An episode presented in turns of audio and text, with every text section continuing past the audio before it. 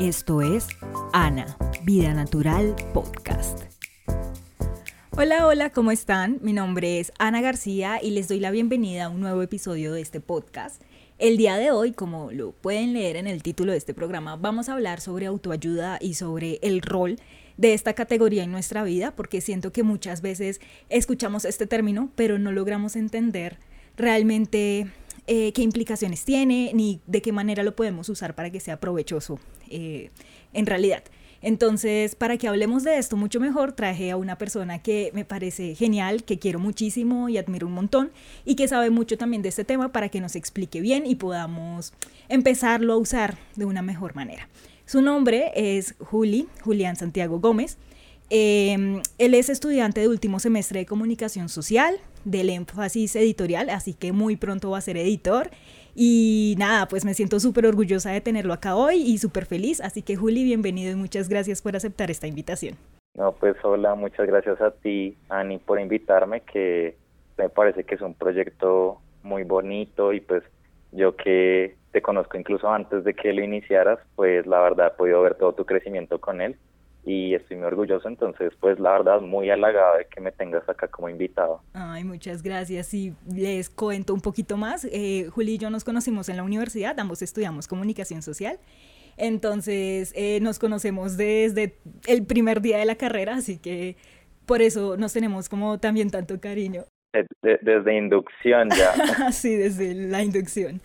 Así que pues bueno, nada, muy chévere poder seguir también. Eh, participando justo, juntos de este tipo de cosas y pues vernos crecer es súper bonito. Así que bueno, pues nada, entonces el día de hoy, como les dije, vamos a hablar de autoayuda y Juli, pues cuéntanos Juli un poquito antes de, de arrancar el tema como tal, ¿por qué sabes tanto de este tema? Me gustaría que tú mismo nos contaras. Claro, pues lo que pasa es que para mí la autoayuda siempre ha sido algo que me ha generado muchas incógnitas debido a que pues desde mi familia eh, hemos tenido como un acercamiento a la autoayuda desde el tema de la psicología. Entonces, pues a mí siempre me llamaron la atención estos libros y a pesar de que al comienzo yo le tenía un prejuicio muy terrible porque pues lo único que yo conocía era Paulo Coelho, que entonces Verónica decide morir y todas las cosas que la gente se imagina que la autoayuda está netamente relacionada con la religión o con literatura que en un principio podría parecer superficial, pues eran los mismos prejuicios que yo tenía. Pero a raíz de estos prejuicios y también como el conocimiento que tengo por parte de mi papá y mi hermano de psicología, yo también dije como en serio, de verdad, la, la, autoayuda es así, o sea, de verdad como que la única cosa que existe es eso. Entonces decidí hacer mi tesis sobre el sentido social de la autoayuda. Entonces mi intención era entender por qué la gente le gusta leer estos libros, porque acá en Colombia eh, son de los más vendidos, cómo le funcionan a la gente, qué temáticas hay, eh, la gente que termina aprendiendo de, de estos textos, por qué también han funcionado en el sector editorial colombiano y han permitido que este crezca muchísimo más y agarre a nuevos lectores. Entonces, todas esas dudas se juntaron en mi proyecto y me hicieron entender que efectivamente yo tenía una idea muy errada de lo que era la autoayuda. De hecho, yo lo relacionaba mucho también con, eh, con manuales de etiqueta. Yo pensaba que era una situación en la cual como que tú tienes que seguir unos pasos y entonces si no los sigues entonces tú no estás bien, no eres normal, no, no, te puedes adaptar a la sociedad y no es eso, o sea, los manuales de etiqueta puede que en un principio, pero eso lo haremos después eh, más a fondo, en un principio hayan sido como una fuente de inspiración para los libros de autoayuda, pero no son lo mismo definitivamente. Entonces, eh, pues ya cuando hice mi, mi tesis, que pues la, la sustenté hace muy poco, eh, me di cuenta que, que no, que efectivamente hay un montón de cosas que uno no sabe la autoayuda que suceden en muchos contextos diversos y que incluso hasta dependiendo de los países, de las culturas, de la gente a la cual se acerca, eh, responde a intereses muy particulares y no existe solo una autoayuda. Entonces, pues, nada, pues muy feliz de poder contarles más sobre eso. No, lo máximo, Juli, genial. Eh, eso nos da a todos garantía y plena certeza de que vamos a escuchar em, digamos que una explicación muy chévere, ¿no? De tu parte. Yo, yo quiero resaltar algo que dijiste y es el tema de que en Colombia se venda también tanto, tanto, eh, pues tanto este tema de autoayuda, ¿no? Porque em, creo que yo he estado también en la misma posición que tú hablabas de ti inicialmente, de ser un poco escéptico con el tema de qué es la autoayuda y por qué la gente lee eso, si, si puedo leer cosas más, no sé, em, ¿cómo decirlo? Culturalmente mejor asociadas o como... más de intelecto, ese tipo de cosas, ¿sí? Sí, sí, sí. Entonces... Las cosas menos superficiales. Exactamente. Pero pues nada, me, me parece muy chévere empezar a entenderlo mejor para dejar esos prejuicios también de lado porque la verdad, la verdad es que en este punto yo estoy 100% segura de que he leído autoayuda y de que me ha gustado mucho. Entonces, por eso quiero que, que, lo veamos mejor.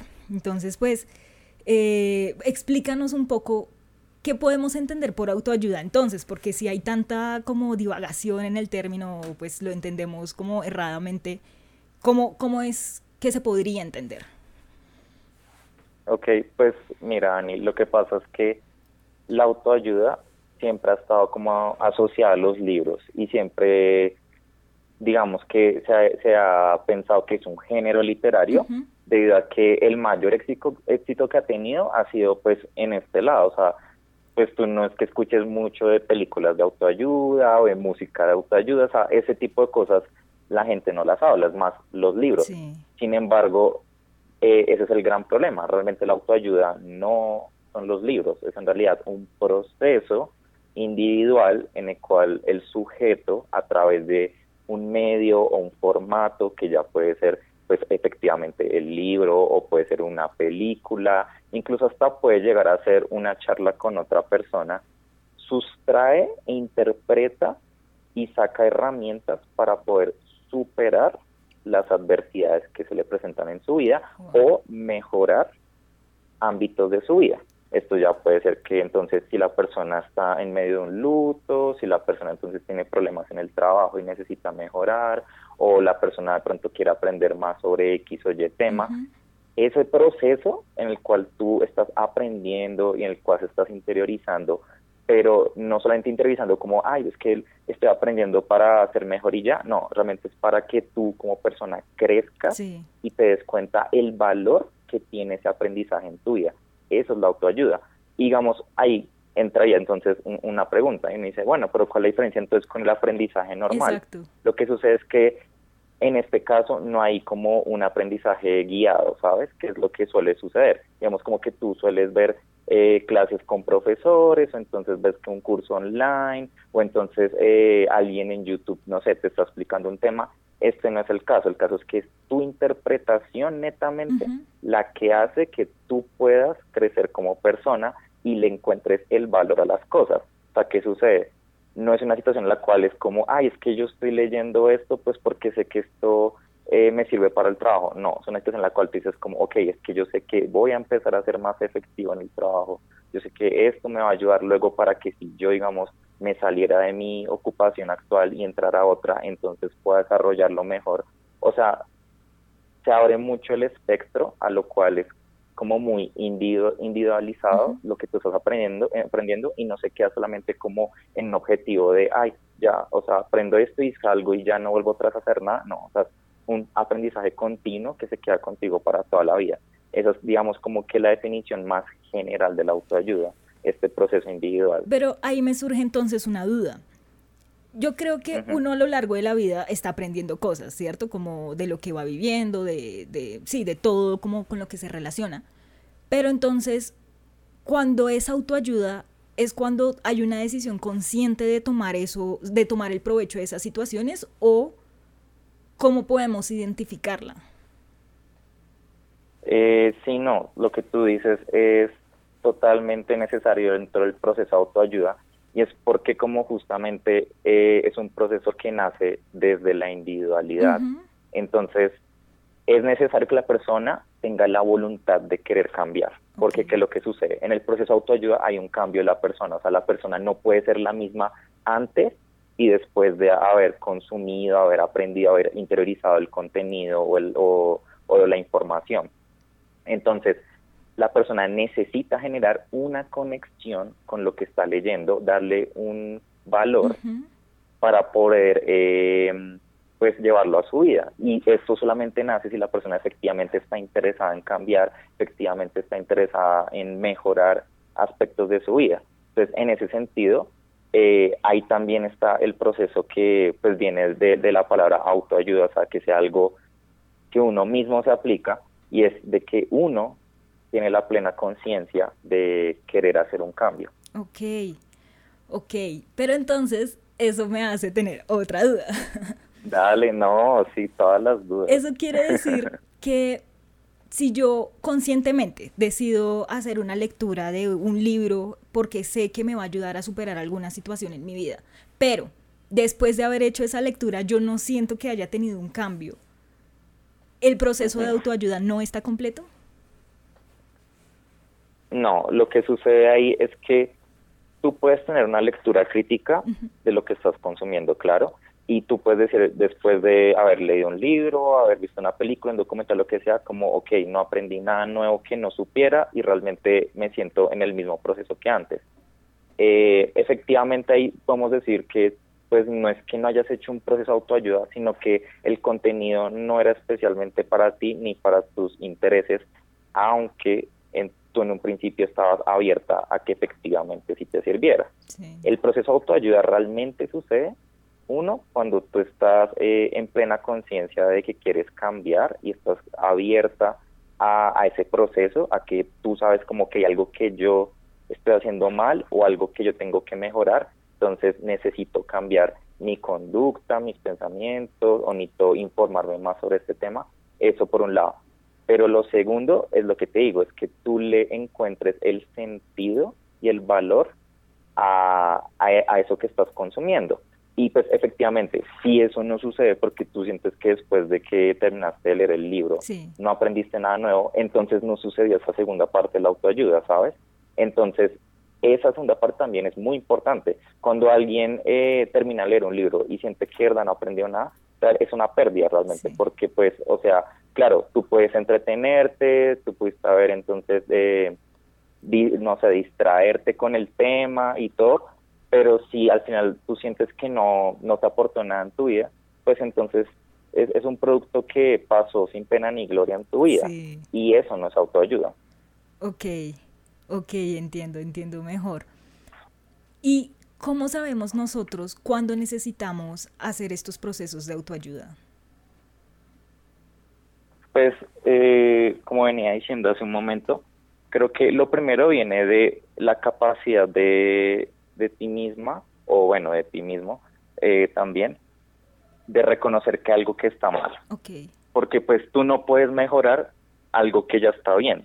Entonces, o bueno, sí puedes, pero pues no es como el, sentido de la autoayuda. Okay. Entonces, eh, en ese sentido, primero es el reconocimiento de que tú necesitas cambiar para bien y tú lo necesitas para poder sentirte mejor contigo mismo o incluso dentro de la sociedad en la que te encuentras. Entonces, eso es como lo primero. Okay. Y segundo, eh, lo que tienes que hacer es efectivamente encontrar una voz o digamos que un contenido con el cual tú te sientas cómoda, te sientas identificada, porque ¿qué sucede? Tú puedes consumir algo que tú dices, oh, ok, ok, digamos estoy pasando por una tusa. Entonces digo, listo, me a leer este libro de, no sé, de Amalia Andrade, o me a leer poesía de, de Camila Esguerra, lo que sea. Y puede que en el fondo, pues, tenga esos temas y te pueda servir, digamos que, eh, eh, de autoayuda, pero si tú sientes que la voz o la persona como te lo está contando no conecta con tus intereses, entonces ahí eh, sucede lo mismo que estaba contando hace unos momentos. Tú no le vas a encontrar valor al, al contenido y realmente va a pasar más como una lectura de ocio que, una lectura realmente de autoayuda, que es el otro punto al cual, al cual voy y es que em, realmente la autoayuda se puede extrapolar a casi cualquier lectura. Realmente, a pesar de que haya eh, literatura de autoayuda eh, así como clasificada en las librerías, incluso en los supermercados que tú vas, te lo encuentras y te dicen, no, es que eso es un libro de autoayuda, ¿sí? También existe la posibilidad de que tú con un libro que ni siquiera tiene nada que ver con la autoayuda hagas un proceso de autoayuda y eso es algo que es muy muy bonito eh, de, de, este de este proceso. Bueno lo, o sea, lo bonito de la autoayuda también es de que no se cierra solamente a una clase de libros porque generalmente tú buscas y siempre son como los libros de no ficción que entonces te dicen como, ay, hace esto, o entonces están enmarcados, digamos, por una teoría de la psicología, una rama de la psicología, que generalmente es la rama con, eh, sistémica, generalmente. Eh, pero lo que pasa es que realmente cuando tú miras, la autoayuda no, no sucede por, por, por el otro, ¿sí? o sea, no sucede por quien te esté diciendo el mensaje, o sea, esa es la herramienta, pero realmente la autoayuda sucede cuando tú como receptor, tú como lector, tú como consumidor estás interpretando lo que, lo, lo que, lo que lees. Entonces, en ese sentido, incluso hasta un libro de Game of Thrones, Harry Potter, hasta eso podría servir como autoayuda, porque digamos, para por poner un ejemplo ahí medio escabellado, sí. digamos, no sé, yo soy un niño eh, huérfano o soy un niño adoptado y leo Harry Potter, pues no me va a sentir identificado con el personaje y, y puede que yo no me dé cuenta porque no necesariamente tiene que haber como una un raciocinio al 100 como que tú digas, uy, es que estoy haciendo acá autoayuda. No, no eso no sucede muchas veces con una conciencia tan clara, a veces sucede simplemente por identificación con, con lo que tú estás leyendo. Y puede que de pronto diga, uy, y me encuentre llorando, diga, ay, sí, esto que le está pasando a Harry, o sea, me hace sentir muy mal, y es porque en realidad me estoy viendo reflejado y estoy encontrando maneras de sacar esos sentimientos, de eh, como acoger herramientas con las cuales yo puedo sobrellevar eso que me acompleja. Entonces, eso también es una cosa que es muy importante tener en cuenta a la hora de la autoayuda. Y es que, claro, tú puedes ir a las librerías y todo y encontrarte los libros pero eso no te asegura que si tú vayas a leer un libro de autoayuda, efectivamente vas a hacer el proceso de autoayuda. O sea, realmente eso es algo muy personal, muy aleatorio, pero, o sea, la única persona que realmente puede saber si va a ser, si va a pasar autoayuda o no, eres tú. nadie más, nadie más. O sea, tú puedes ir a, un montón de terapias, pero eso no va a hacer que tú cambies. El, el cambio empieza desde ti. Yo creo de pronto que entonces la clasificación de los libros de autoayuda funciona es para que uno los identifique como más fácilmente, por decirlo de alguna forma, porque pues tú no sabes de entrada que quizás el libro de Harry Potter te vaya a servir, qué sé yo, para superar un duelo, no sé, por dar un ejemplo. Mientras que el que está seleccionado en la librería como autoayuda y dice literalmente en el título eh, cómo superar el duelo, eh, sí, como que no es la misma identificación que se hace, pero exacto, pues creería entonces que aunque ambos te lleven al mismo fin, el tema de ubicarlo o de encontrar qué te va a ayudar exactamente para superar el duelo es quizás lo que marque la diferencia en cuanto a las clasificaciones. Creería. Claro, no. No, ahí tienes toda la razón, o sea, no, no, no lo dudes, porque lo que pasa es que los libros de autoayuda que ya se han eh, categorizado dentro de este género, pues realmente responden a eso que tú estás diciendo a personas que buscan eh, solucionar un problema rápido. ¿Y por qué? Porque es que estos libros eh, realmente no están pensados como para que tú digas, uy, es que el lenguaje, es que estas estructuras, que Dios mío, me, me está haciendo, o sea, mira estos pasajes, los voy a anotar, o sea, mira esta cita tan bonita.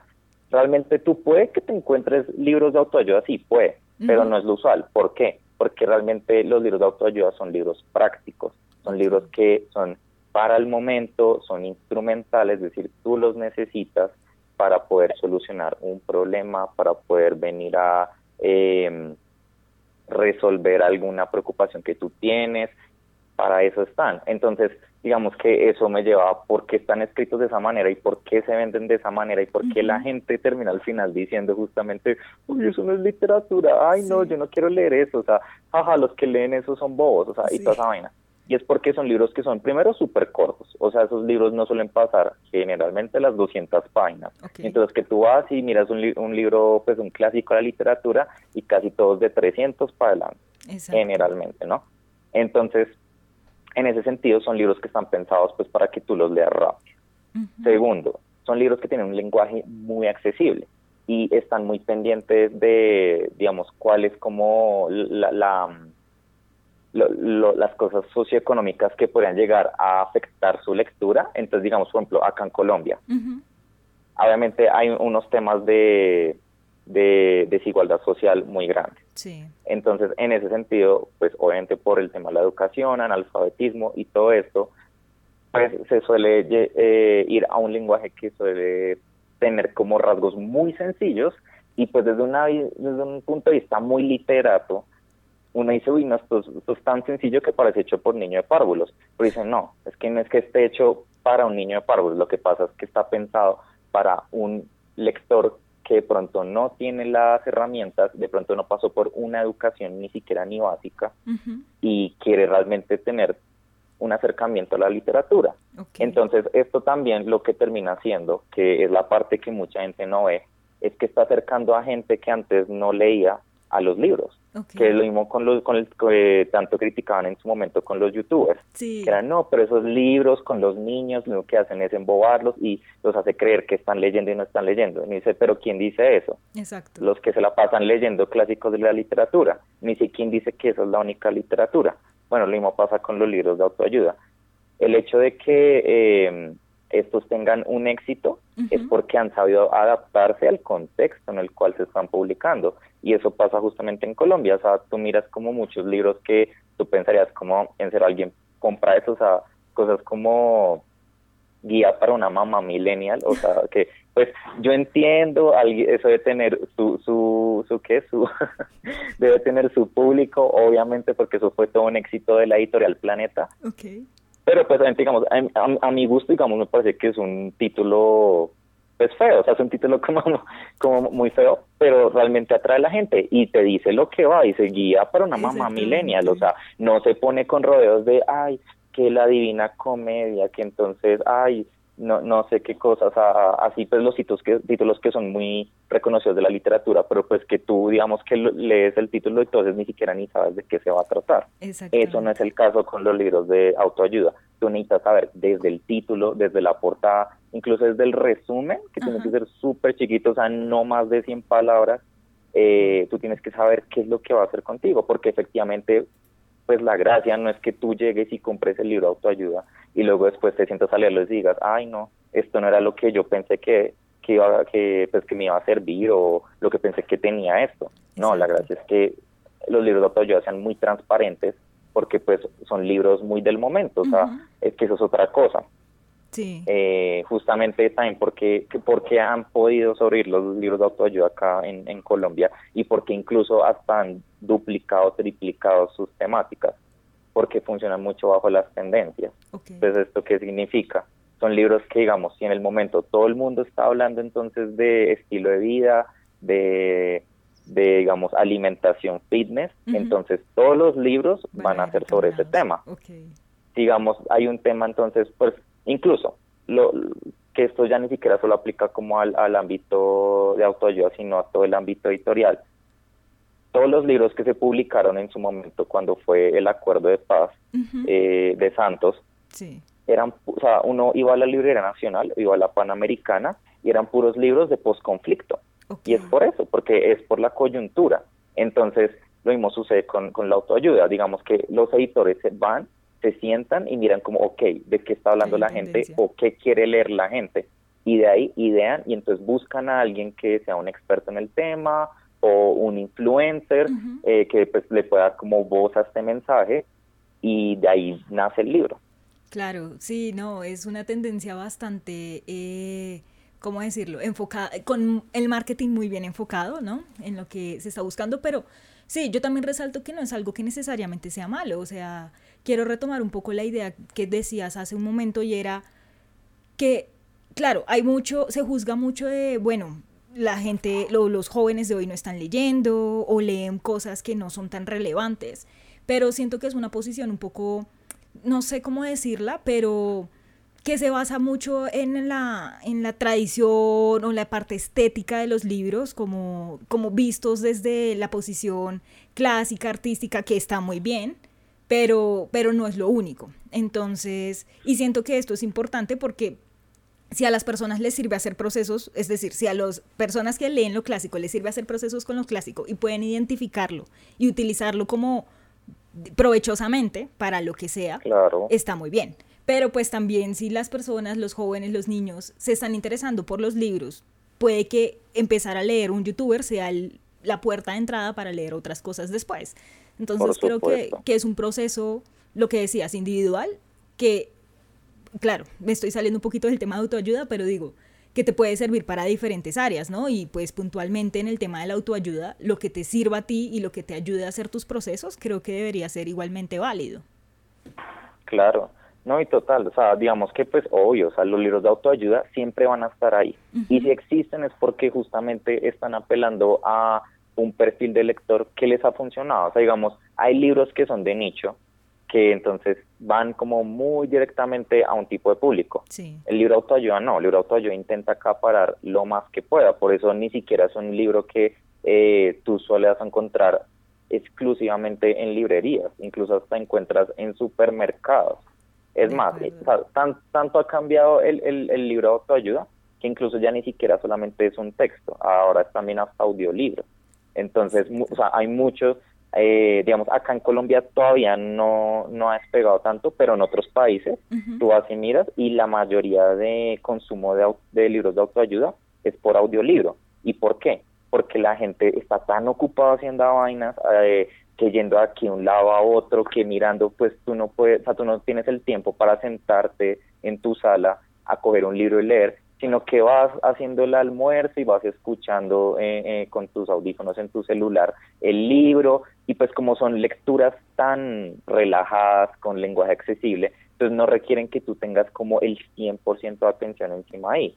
Y esas son cosas que creo que la gente ha olvidado como darle el beneficio y darle como también la, eh, el, pues, la atención a ese esfuerzo tan grande que ha, que ha hecho la autoayuda por estarse renovando y todo el tiempo casi que volverse como una herramienta súper mutable para el ser humano, o sea, una, una, una, herramienta que se adapta a lo que necesita el ser humano eh, en, eh, pues en este momento, o sea, en lo que sea que necesite. Y con respecto a lo que tú dices, decías ahorita hace un momento, de que mucha gente todavía lo sigue como comparando con la literatura clásica y se queda como en eso, es que yo siento que, aunque mis amigos de literatura me colgarían por decir lo siguiente, yo siento que es porque se quedaron en cero en el siglo pasado, o sea, como que se quedaron viendo que el libro, solamente el libro físico, sí. y eso es bonito, obviamente yo también soy defensor del libro físico, para mí tiene unas cosas increíbles, pero el hecho de que ese dispositivo se pueda adaptar y pueda llevarse más allá de una hoja de papel, eso me parece que es una cosa increíble, es una cosa que ha sabido hacer el libro autoayuda magníficamente. Eh, por eso mismo es que entonces, si uno va y dice, ay, no, es que leí Hamlet y después leí, no sé, El alquimista, y no me decepciona El alquimista, pero de que El alquimista también es considerado un clásico de la literatura y también es autoayuda. es de esos casos raros eh, que, que, es tanto clásico como el eh, libro autoayuda. Lo que pasa es que pronto cuando, se publicó El alquimista, pues obviamente había otras cosas, había un contexto muy diferente, obviamente pues viene de un autor internacional, eh, pero justamente nunca respondió como a intereses de personas que dijeran, eh, uy, es que lo que decíamos hace un momento, lo, ay, el lenguaje, que entre las estructuras, esas cosas pueden estar, pero también pueden no estar, y no importan porque es que al final del día la mayoría de libros de autoayuda no les importa que tú estéticamente los veas bellos lo que les importa es que tú digas, me sirvió. Ok, que sean funcionales. Necesito cambiar. Okay. Eso es lo que realmente importa en un libro de autoayuda. Entonces, por eso cuando vienen todos estos críticos a decir, ah, es que esa literatura toda superficial, mal escrita, que por cierto yo siento que también eso es una cosa que se quedaron porque eso es de hace más de 10 años. ¿Por qué? Y, y pues cuento un poco el contexto también acá en Colombia. Sí. Hace 15 años acá en Colombia casi todos los libros de autoayuda eh, que, se publicaban eran importados, es decir, eran traducciones. Eran libros que venían de más que todo de Europa y de Norteamérica. Y claro, estos libros pues eran pensados para gente de allá. Entonces, claro, pues de pronto podían tener acá alguna incidencia, sobre todo los libros de, de espiritualidad y los libros de, de crecimiento laboral. De pronto esos eran los que uno decía, bueno, de pronto tienen su manera de adaptarse. Pero había muchos otros que tocaban temas sociales que realmente nunca supieron encontrar acá un mercado. Y era porque la gente no, pues, no se veía como eh, llamada o no se veía identificada con esas cosas que se escribían en los libros. ¿Qué ha pasado ahora? Ahora como ya no son solo traducciones, o sea, siguen llegando y todo, pero ya no, nos quedamos solo con eso, sino que ahora hay, acá hay incluso autores locales que se dedican netamente a eso, por nombrar algunos, Walter Rizzo, Yokoi Kenji Díaz, que es youtuber también. Estos autores, o sea, ya, ya han permitido como em, empezar a crear como un camino para que otra gente aquí se dé cuenta, ok, hay cosas claras de autoayuda. Y eso también, eh, eh, o sea, que esas voces locales han permitido que la gente se haya visto más identificada con el contenido, le haya dado más oportunidad a la autoayuda, porque es que ese es el tema, o sea, la autoayuda de hace 15 años sí, probablemente se puede decir que era mala, pero no mala porque era mal escrita, sino porque es que no estaba adecuada para este contexto. No respondía pero a las necesidades.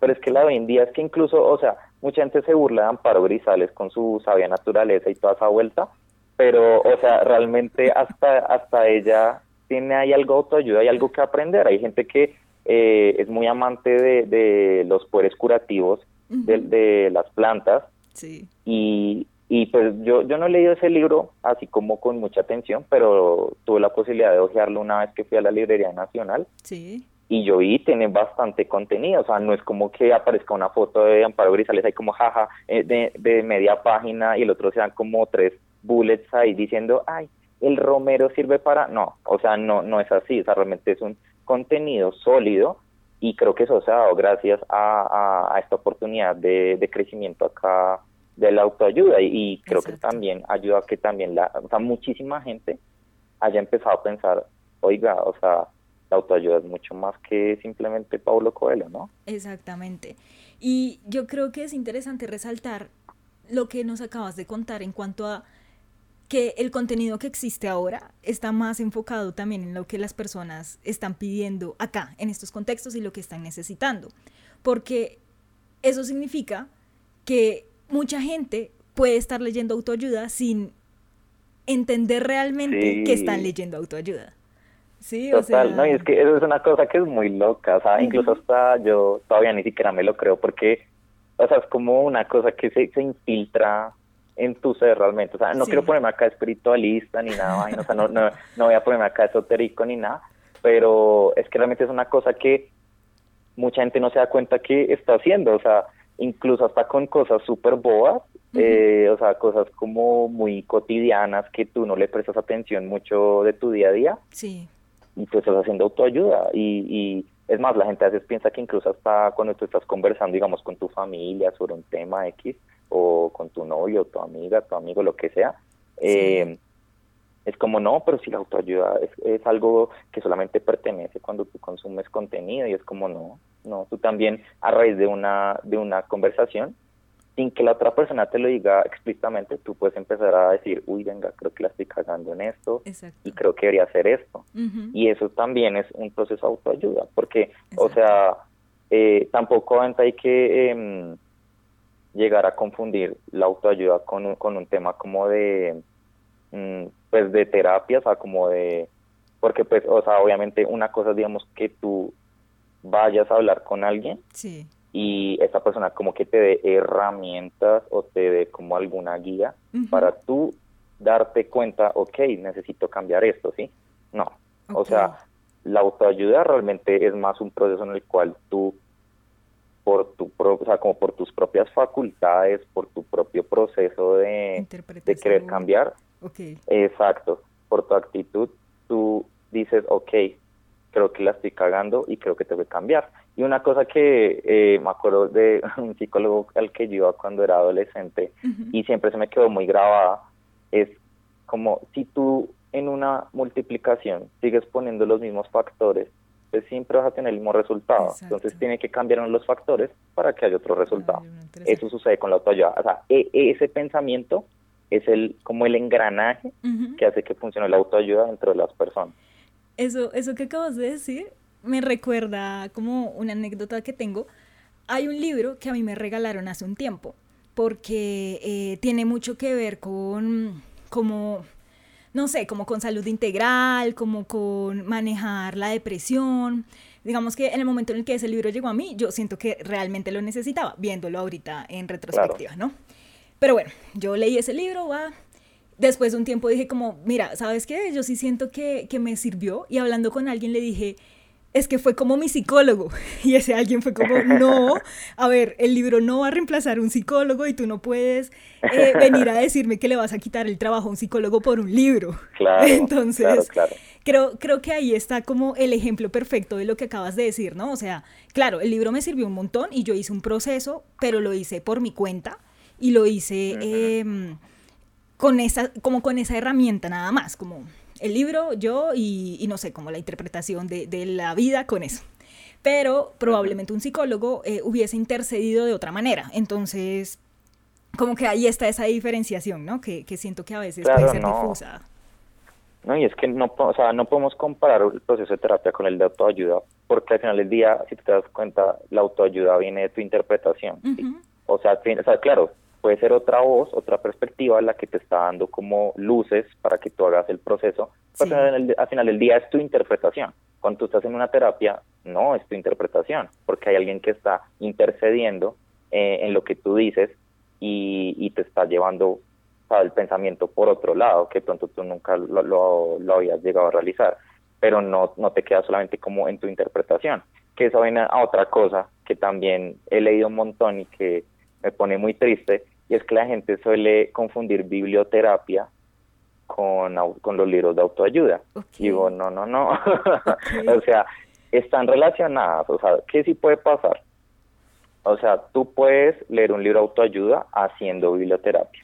¿Esto por qué? Porque la biblioterapia es una guía eh, de alguien más en la cual tú debes leer X o Y libro por tal razón. Es decir, no existe como una full autonomía en la cual tú te acercaste a ese contenido, sino que alguien más te lo está poniendo por una razón, digamos, porque tú estás en tal terapia y entonces, no sé, estás eh, pasando por un duelo, entonces esta persona te recomienda un libro y entonces tú eres como, ok, listo, o sea, me recomendó tal capítulo, lo leo, eso es biblioterapia.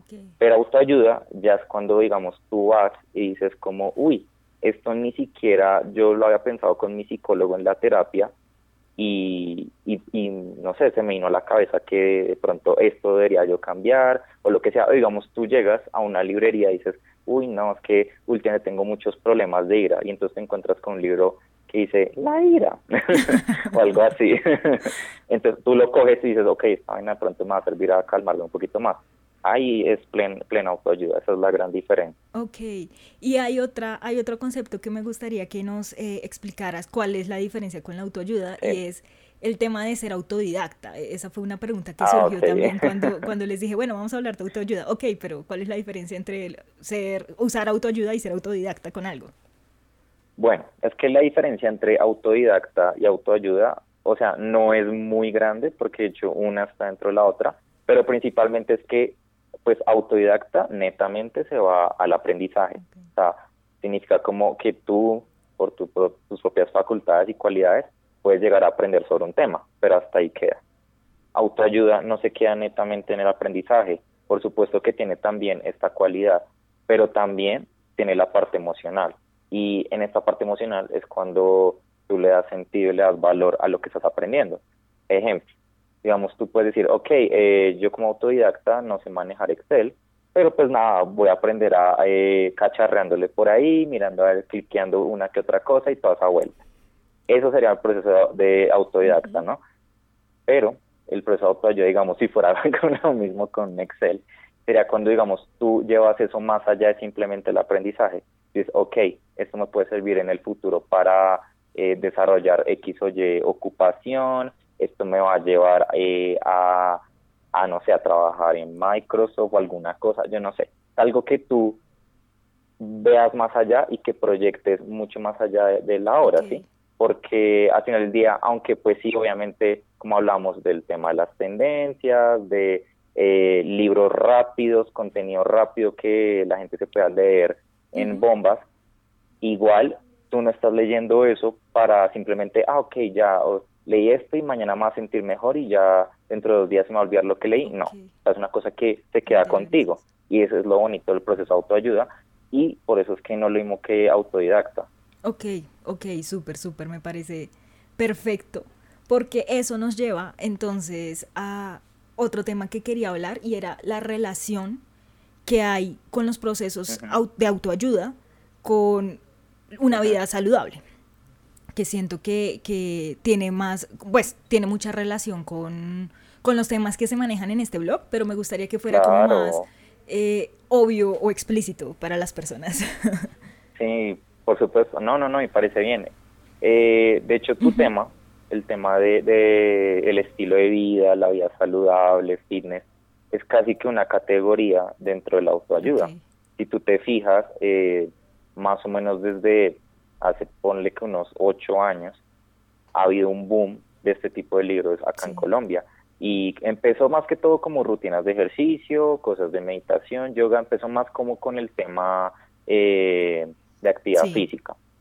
Sin embargo, con el tiempo se ha ido llevando a algo más allá, porque claro, antes venía como, ah, no, pues es que el ejercicio se me va a hacer sentir bien, porque entonces yo libero eh, eh, estas endorfinas, y entonces libero yo no sé qué, todas esas cosas que pues, o sea, la gente habla como si fuera muy obvio, pero como ha habido gente que ha querido eh, entrarse mucho más allá de simplemente el tema fisiológico, mucho más allá de, ah, si es que si, si estoy fit, entonces tengo eh, buen cuerpo, más allá de eso y también como ver cuáles son las cosas que puede llegar a pasar dentro de nuestra, nuestra cabeza, cómo nuestro cuerpo puede llegar a cambiar totalmente, simplemente por tu empezar una rutina de ejercicio, por cambiar tu alimentación. Ese tipo de cosas se han instalado dentro de la literatura de autoayuda de el tema de estilo de vida. Entonces, ahí hay como una herramienta muy poderosa y que yo creo que, digamos, en el caso de los seguidores de tu blog, pueden aprovechar muchísimo porque no solamente es un tema que está en auge, sino también es un tema que se ha expandido montones y hay muchísimas voces. Por supuesto, está, está desde Amparo Grisales, que a quien le guste, yo no voy a juzgar, o sea, como dije, yo a mí no me cae en Amparo Grisales, pero yo cuando vi el libro de ella, realmente dije, esto es un buen producto editorial. Eh, entonces, eso es una opción. Pero también si a ti, si tú prefieres, digamos, no sé, meditar con Chopra o meditar con yo no sé quién, eso también es una opción. O sea, lo importante de la autoayuda es que tú no te cases como con la idea de, ay, ya, o sea, esto me va a solucionar el tema y ya, o sea, eh, o que entonces tú digas, no, o sea, es que eh, solamente me sirve tal autor, solamente conozco tales cosas, no, o sea, realmente creo que también una cosa que ha hecho que haya tanta estigmatización con el tema es que no se le ha dado casi como exploración. Y de hecho todavía hay mucho contenido de autoayuda que no es o sea que parece que pasa de agache y es súper triste. Eh, digamos, por poner un ejemplo, en Estados Unidos es súper popular, en otros lados es súper popular, pero aquí en Colombia tú muy rara vez escuchas eh, canales de YouTube como The School of Life. Y ese es un canal que me parece que es súper bueno eh, porque casi que encapsula la autoayuda, porque tiene no solamente temas de emocionalidad, ejercicio, sino también que tú aprendes cosas como curiosas ahí, que eso también es como parte del proceso de autoayuda, que tú también te armes como de más cosas y también como que tú eh, desarrolles un hambre por ese tema que estás leyendo, porque pues al final del día, si a ti no te interesa el tema, pues tú nunca vas a desarrollar esa curiosidad extrema por, por eso. Y pues ahí, como ya, como ya hemos repetido varias veces, pues ahí no estás construyendo ninguna emocionalidad con lo que consumes. Entonces, en ese sentido, eh, yo lo que invito es pues, a tus seguidores a seguir explorando más, incluso, sobre todo, que miren qué hay de podcast, por ejemplo, este podcast, y también qué hay de audiolibros, porque hay montones, montones. E incluso hay algunos que eh, yo recomendaría revisar en las páginas de Penguin Random House y de Planeta, ellos tienen ahí un apartado que dice audiolibros y todo, y todo en la página web, eh, que pueden encontrar cosas que son muy interesantes, muy interesantes y, cosas corticas, que, es lo más chévere, o sea, no tienes que dedicarle tanto tiempo, pero incluso si tú quieres, pues puedes seguir eh, averiguando más. Y creo que eso también es lo bonito de, de, de poder como seguir averiguando sobre la autoayuda es que pues está todo el tema de la transmedialidad, o sea, tú no te quedas con el libro y ahí acaba, sino que tú puedes ir buscando en YouTube, puedes eh, eh, escuchar podcast, puedes incluso encontrar qué tal documental en Netflix, hay un montón de herramientas sí.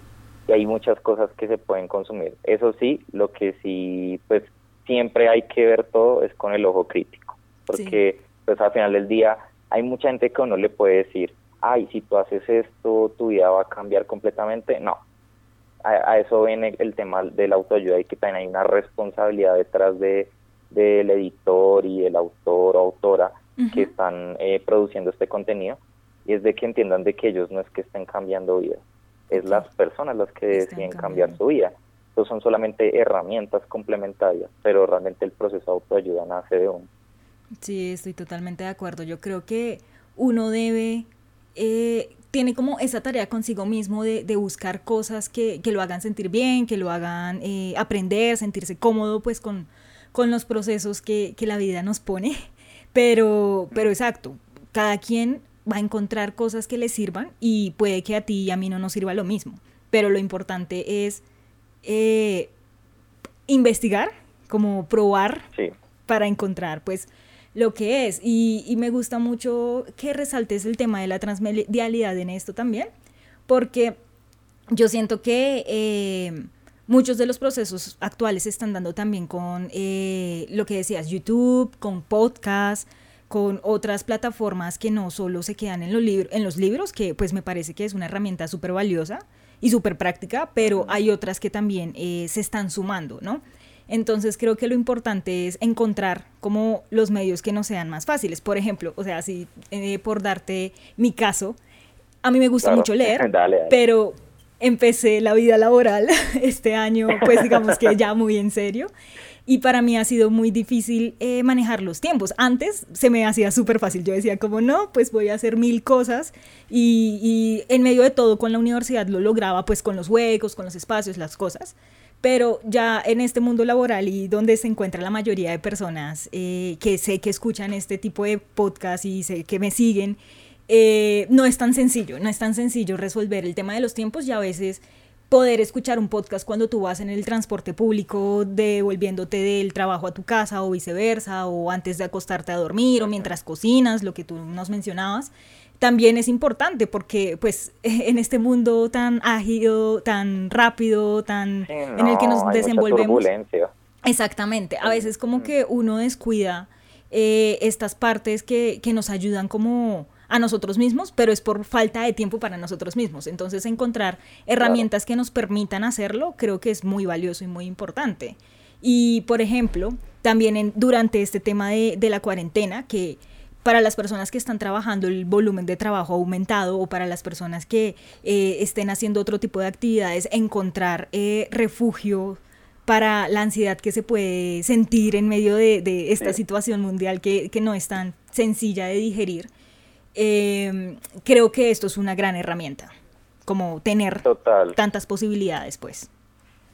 No, total. Y es que, de hecho, ahora que tú cuentas como lo tuyo, bueno, claro, porque obviamente estás trabajando también además de, hacer el, todo el contenido para, para Ana Vida Natural. Sí.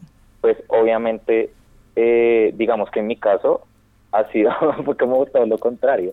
Yo se sentía antes de todo el tema de la pandemia que no tenía tiempo, o sea, yo decía como no, necesito correr, necesito hacer mis cosas, y solamente fue hasta que ya empezó todo este tema de la cuarentena que me di cuenta como, no señor, no es que usted no tuviera tiempo, es que usted lo está destinando a otras cosas. Exacto. Y de hecho ahora sí he tenido como la, la oportunidad de hacer ejercicio. Y creo que eso justamente nació de un proceso de, de hacer autoayuda, em, en el que me di cuenta como, mm, no, o sea, eso que yo estaba normalizando como de, no, pues o sea, yo me acuesto a dormir, yo no sé qué, no, pues llego por ahí el fin de semana como alguna cosita y después llegaba el fin de semana y no hacía nada, ahí cero ¿no?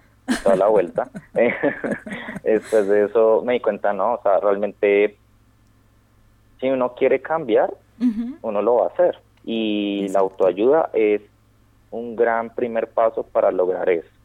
Eh, ahorita con todo el tema de la pandemia, que obviamente pues ya estamos digamos, acá en Colombia como medio adelantados, creo que ya el tema de la ansiedad y como eso pues todavía sigue estando presente, pero la gente creo que más bien lo que ha empezado a hacer es como normalizar, la situación y o peor, evitarla, o sea, casi que hacer como si no existiera.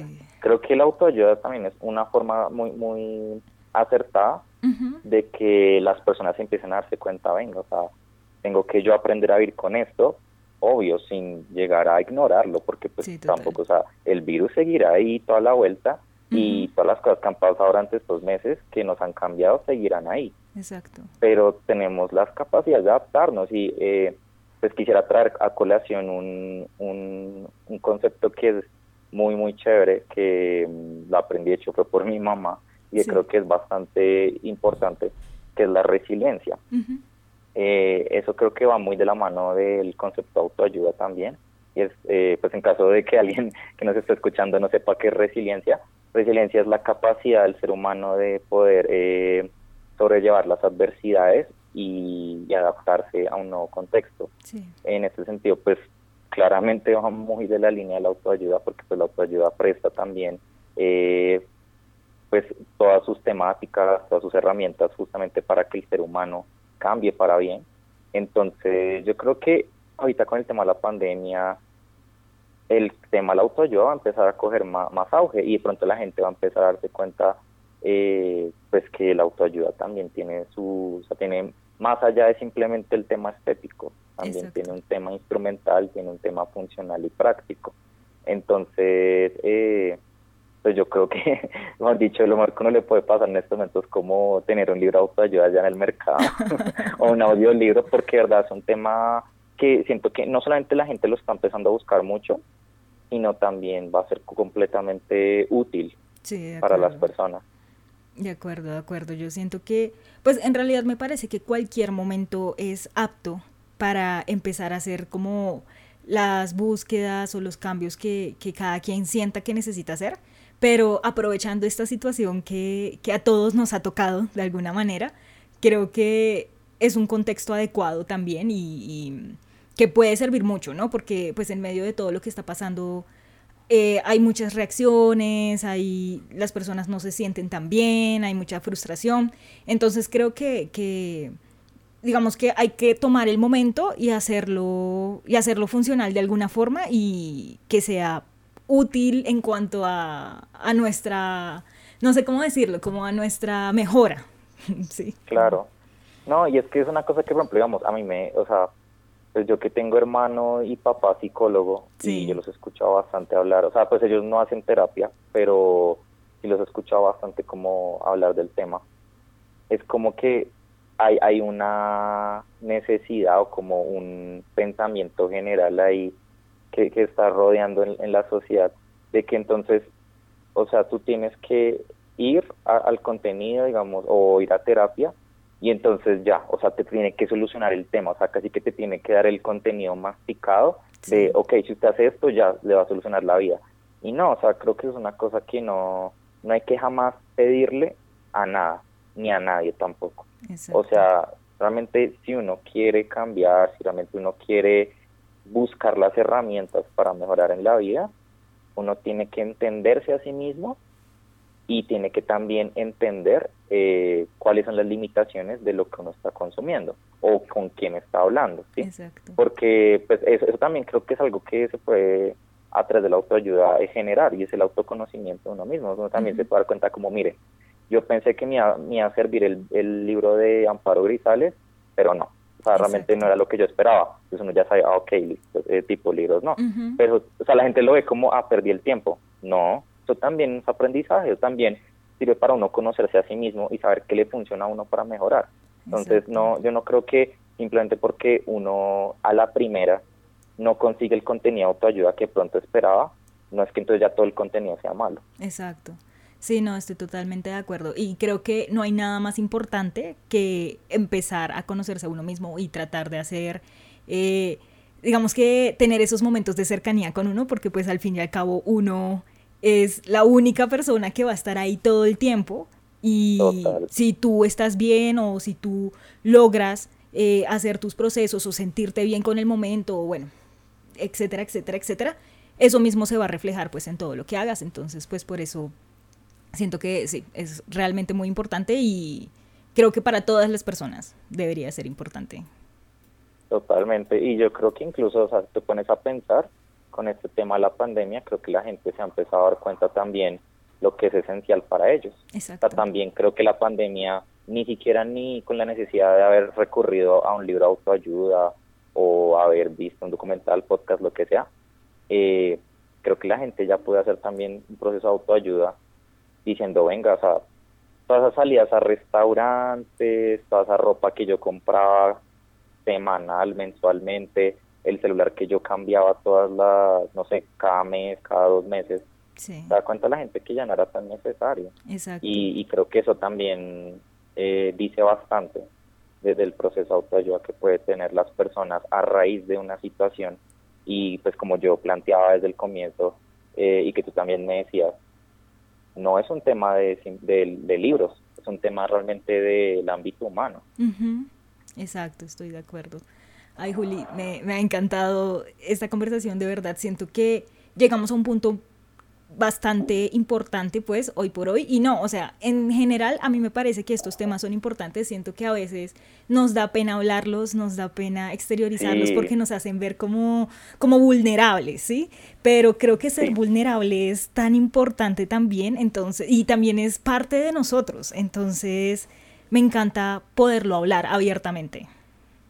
No, claro, no, no, y por eso este espacio me parece también súper importante y cuando tú me invitaste yo no dudé ni un segundo en decirte que sí, porque claro, no, o sea, estos temas yo creo que es como cuando uno, uno se ponía a pensar, digamos, en la época de los noventas, eh, pues claro, no es, no es que yo me acuerde mucho porque yo nací en el 97 y tú también, pero pues obviamente, pero pues obviamente digamos que por eh, relatos de personas mayores, pues me enteraba de que antes había, mejor dicho, el miedo, pero o sea, así terrible de que, Dios mío, alguien se fuera a enterar en tu empresa que tú ibas a terapia o ibas al psicólogo, no, o sea, hemos dicho el loquito. Sí. Y tú te das cuenta de eso hoy en día, hoy en día la gente, sobre todo los de nuestra edad, lo hablan re normal, es como, ah, sí, fui Abiertamente. mi, mi psicólogo, fui donde mi psiquiatra, estoy tomando antidepresivos, o sea, lo hablamos muy relajados porque ya tenemos como una plena conciencia de nuestra mente no es perfecta, ¿sí? Ujú. Y creo que eso es algo que lentamente está pasando también con la autoayuda. O sea, hace 10 años la gente decía una, o sea, qué mierda absoluta, especialmente por el tema de, de la comparación con los clásicos de la literatura. Sí. Pero hoy en día creo que la gente ya está empezando a darse cuenta que es más que eso y lo está empezando a normalizar más. Y, y creo que es algo que vale la pena muchísimo eh, traer a colación acá, porque pues, o sea, de pronto dentro de 10 años diremos como, ah, sí, o sea, esta gente toda estúpida y hablando mal de autoayuda y quién sabe, o sea, de pronto hasta nuestros retoños por ahí todos adictos a la autoayuda y diciendo, ay, pero si esta es la, la, la verga, pues Sí, sí, o sí. sea, y, y, y uno ahí criticando ahí de chiquita, "Ah, pero Pablo Coelho, qué aburrido. Y por ahí, y por ahí eh, el hit del año dentro de una generación. Entonces, Es verdad. Estas son cosas que, que cambian, que van cambiando. Es verdad, es verdad, sí, es para pensarlo mucho. Bueno, Juli, nada, quiero agradecerte de nuevo por haber aceptado esta invitación, por habernos brindado este espacio y habernos contado eh, tan abiertamente sobre todos estos temas, brindándonos todo tu conocimiento, porque yo sé que, que has hecho un trabajo eh, bastante profundo con, con este tema para tu trabajo de grado y pues también para tu vida personal. Entonces, Total, total. me parece que ha sido súper valioso. Espero que las personas que lo escuchen también lo puedan aprovechar de la misma manera porque a mí me ha encantado. Realmente. Ay, no, pues me alegra. No, me alegra mucho porque, pues, como yo decía, para mí la autoayuda, o sea, yo nunca imaginé haciendo una tesis de autoayuda, o sea, si ahora hablado conmigo hace 10 semestres, o sea, yo te he dicho, ¿qué le pasa? de hecho, como, no, eso no va a pasar. Pero realmente, o sea, incluso ni siquiera yo me considero así como súper lector de autoayuda, pero lo que he podido leer y lo que he podido averiguar realmente me ha nutrido muchísimo como persona, me ha hecho aprender montones. Entonces, pues nada, espero que obviamente a través de este podcast, pues tanto tú como todos tus seguidores y todos los que están escuchando, eh, pues se animen, se animen muchísimo a, a mirar el, el mundo de la autoayuda, que es un mundo que siempre apremia, siempre, siempre apremia. Gracias, Juli, gracias por eso, de verdad que sí. Eh, les quiero contar a todos que si tienen dudas al respecto, si les gustaría saber más del tema y les gustaría hablar con Julián, él aparece en Instagram como Julián Gómez 974, por si acaso, para que vayan y lo visiten, le pregunten. Yo sé que él va a estar como súper contento de, de seguir hablando de este tema. Eh, y nada, recuerden que estamos subiendo contenido cada 15 días. en 15 días habrá otro podcast ya súper chévere también. Más adelante les cuento de qué se trata. Aparezco en Facebook y en Instagram como Ana Vida Natural, así que por allá podemos estar hablando mucho más seguido. Y recuerden. Ah, bueno, no, Juli. Muchas gracias, un abrazo antes de despedirnos. ah, no. gracias a ti y gracias a todos los que están escuchando. Recuerden entonces, vivan naturalmente.